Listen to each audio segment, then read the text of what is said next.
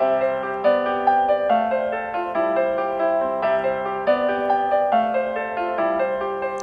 はようございます。竹、セブンに住んで人生が変わったラジオ、お聴きいただきありがとうございます。この配信では私竹がセブ島で10年暮らした経験から、あなたの気持ちが少し楽になれるかなって話ができたらと配信しています。セブのことだけでなく、日常で感じること、将来の夢や希望など、ちょっと元気になれるビタミン剤を目指しています。今日は記念すべき第88回です。なんかちょっと末広がりでめでたい感じですよね。頑張ります。えっとね、今日はちょっと何の話をしようかなと思ってたんですけど、まあ、菅さんがね、えー、会見で、えー、コロナのワクチンを前倒しして、まあ、2月ぐらい、2月には打ち始めるって言ってる、えー、ことを発表してました。まあね、本当にね、もうコロナは、あもう、本当うんざりしてるんで、まあ早くいろんな方がワクチンを打って収束向かってほしいなと思うんですけど、フィリピンの方もね、えー、そのワクチン接種の話が進んでます。今日はちょっとそのフィリピンのコロナワクチンに関する、えー、お話をしようと思います。フィリピンはね、やっぱりまだまだ、その、貧困層も多くて、実はね、その貧困層の割合、まあ、国全体を見てのその貧しいか、えー、貧しくないかの割合は1対2対3対4に分かれるって言われてるんですよ。どういうことかっていうと、1は裕福な層、2が普通の層、3が貧困層。3でも貧困層なんですよ。じゃあ4は何なんだろうっていうと、4は極貧なんです。だから、貧しいって言われることにカテゴライズされるのが7割ぐらいいるっていうふうに言われてるんですね。だからなかなか大変で、例えば、あの、出産なんかも、日本ってね、病院でほとんど産むじゃないですか。で、医療もちゃんとしてるんで、出生10万人対、10万人いると、まあ、その中で女性が亡くなるのは10人ぐらいって言われてるんですね。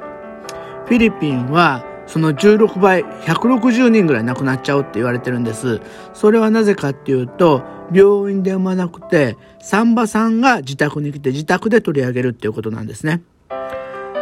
うちの嫁のお兄さんの子供も ちょっと貧しくて、もう駆け落ち同然に結婚してお金ないまま、あの子供ができた時に、やっぱりサンバさんに取り上げられてました。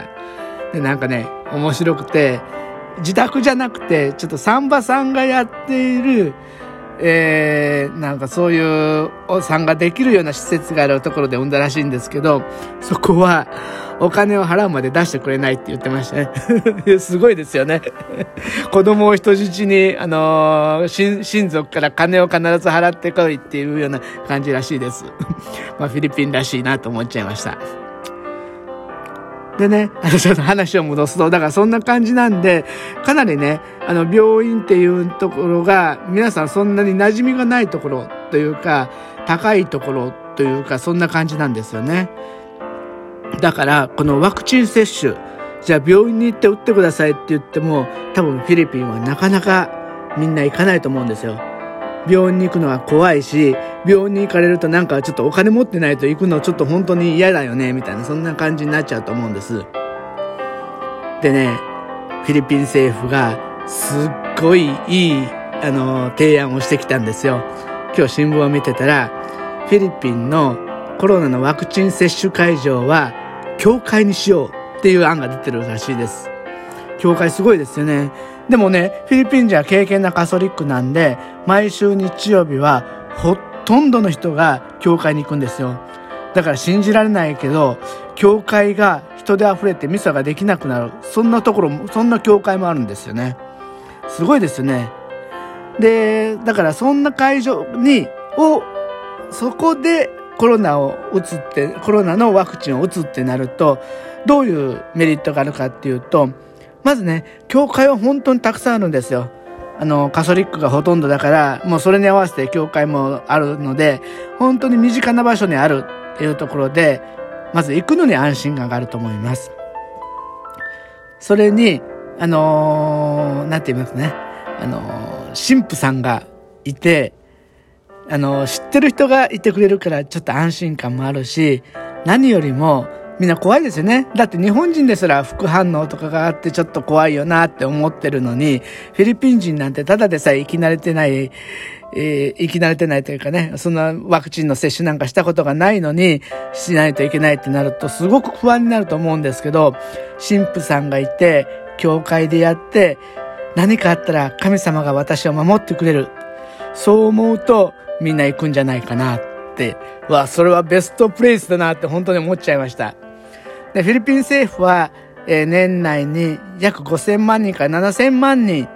えー、まあ、人口の半分から7割ぐらいですね、7割弱っていうあたりを、えー、ワクチン接種の目標にしてるそうです。まあね、それだけ打って、あの、効果があれば、集団免疫とかなるんで、ぐっとやっぱり、えー、改善していくんじゃないかなと思います。実はちょっと悲しいというか、ちょっと寂しい話なんですけど、最近は結構ね、仲良くしていた旅行会社の方が、メールが来てて、一身上の都合で退職しますみたいな話がパラパラパラパラあるんですよ。今日も一件、もう本当に長くお勤めされてた方が、えー、お辞めになられるっていうことで、本当に寂しかったですね。まあ、旅行業界は本当に大きな打撃を受けてるんで、早くコロナが収まって、みんながストレスを発散して、みんなが喜べる旅行に行ってほしいなって思ってます。ぜひみんな、皆さん、コロナが明けたら旅行行ってくださいね。フィリピンもお忘れなく。はい。今日はありがとうございました。えー、皆さんもね、えー、健康には十分注意して、今日も一日元気でお過ごしください。明日もまた配信します。じゃあ、また明日もよろしくお願いします。